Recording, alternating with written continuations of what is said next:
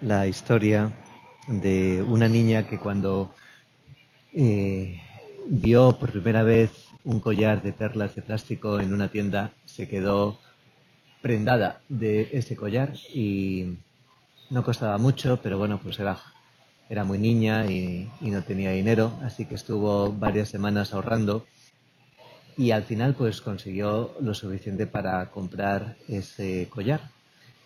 Cuando lo consiguió pues estaba muy contenta y lo llevaba con mucho orgullo así a, varios sitios y, una noche cuando su padre le fue a, despedir, a darle un beso antes de acostarse, le dijo, oye, ¿te puedo hacer una pregunta? Y, ella dijo, pues claro que sí, papá.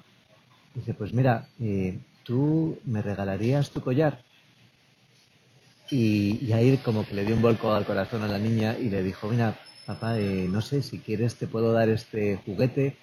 Eh, la verdad es que, bueno, no te preocupes, no te preocupes, ya, tranquila, tranquila.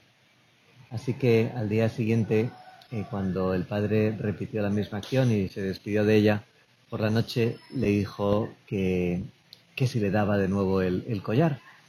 ¿Sabes? La niña, pues, hombre, papá, es que me, encanta el collar y, me ha costado tanto conseguirlo. Eh, si quieres te puedo dar eh, este, este libro, te puedo dar este...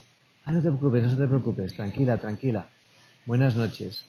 Así hasta que, pues la tercera vez que se repitió la, la misma conversación, esa vez pues ya la niña como que no se rindió, dice que no, no pudo, entonces pues mira papá, si, si tanto quieres el collar de, eh, pues aquí lo tienes, te lo, te lo doy. Y, en ese momento pues su padre se puso súper contento, ¿no? Una, esbozó una gran sonrisa y, y le dijo, oye pues mira, eh, me alegro un montón que me hayas dado tu collar de perlas porque yo tengo otra cosa para ti. Y, efectivamente, el padre sacó eh, tenía eh, en, su, en su bolsillo pues una, una cajita bastante ¿no? bien presentada y, y, se lo dio a la niña, a su hija. Y, esta pues lo abrió con curiosidad de ver qué, qué, es esto, ¿no? Y dentro había otro collar, pero en este caso las perlas no eran de plástico, eran, eran de verdad. A mí esta es una historia que eh, me ayuda para entender lo que nos dice Jesús hoy en el Evangelio. Dice, el que encuentre su vida la perderá, y el que pierda su vida por mí la encontrará. El Señor, como que cuando leemos esas palabras, dice, pues, oh, Señor, si yo lo que quiero es tener una vida llena, quiero que mi vida sea una aventura y, y tú como que, que me la quieres quitar, ¿no? Quieres que, que, te la, que pierda mi vida por ti. Y, por eso pues pensaba en ese padre que, bueno, pues que insistió, insistió con su hija, porque el Señor, tu Señor, haces algo muy parecido, ¿no? Siempre eh, te encanta que seamos generosos y te encanta que seamos generosos porque cuando conseguimos serlo, tú, eh, pues tú nos das más, tú tienes algo mejor de lo que teníamos antes. Entonces, eh, pues sí, es verdad que dar la vida eh, es algo real y el Señor también en el Evangelio de hoy nos habla de llevar nuestra cruz cada día. O sea que el, regalo es real, lo mismo que a esa niña pues le costó darle el collar de perlas a, su padre. Pero al mismo tiempo lo, el regalo que el Señor tiene en la cabeza para, ¿no? que, ha planeado, que, que nos quiere dar, es mucho mejor, es mucho mejor. La generosidad mueve el corazón de Dios. Es increíble. Y es una cosa que es así porque de generosidad está hecha la Trinidad. ¿no? Dentro de, nos vamos a elevar un poquito, pero no, no, os preocupéis, no nos vamos a elevar mucho. ¿Pero por qué? ¿Por qué es tan bonita esta, esta virtud de la generosidad? Bueno, pues porque dentro de la Trinidad las relaciones entre el Padre, el Hijo y el Espíritu Santo son de amor y es un amor eh, que se demuestra en ese don completo. El, Dios Padre que le da todo lo que tiene a, su Hijo, menos el ser Padre.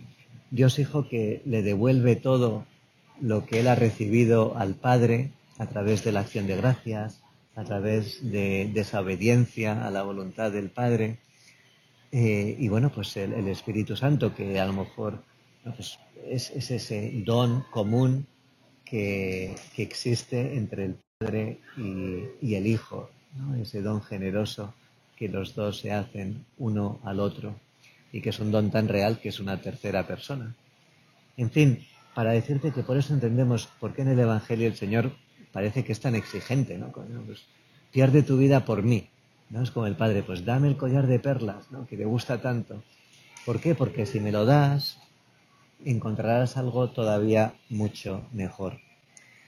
No sé, espero que, mm, que esta, ahora que empiezan las vacaciones, pues que podamos hacer un acto de generosidad diario, pensar en, en dar nuestro tiempo, obviamente primero cumplir nuestros deberes, ¿no? la justicia primero, luego la generosidad, pero una vez que hemos cumplido nuestros deberes, los encargos que tenemos, etcétera, pues, pues ya sí, ya en generosidad con nuestro tiempo, con el voluntariado, no piensa ver, no piensa ver cómo, eh, cómo hacer ese acto de generosidad diario pídele que te guíe al Espíritu Santo, que lo hará muy bien. Y luego, pues, también lánzate, porque una cosa es el acto de generosidad diario y otra cosa, pues, es esa generosidad total que, Dios nos pide, sobre todo si estamos cerca de Él cuando somos jóvenes, para que demos la vida entera.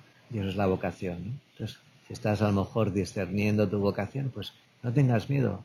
El Señor que te pide mucho, te pide ta vida, muy bien, dásela, porque, porque la encontrarás todo renovado, mucho más bonito, como ese collar que deja de ser de plástico y se convierte en un collar de perlas.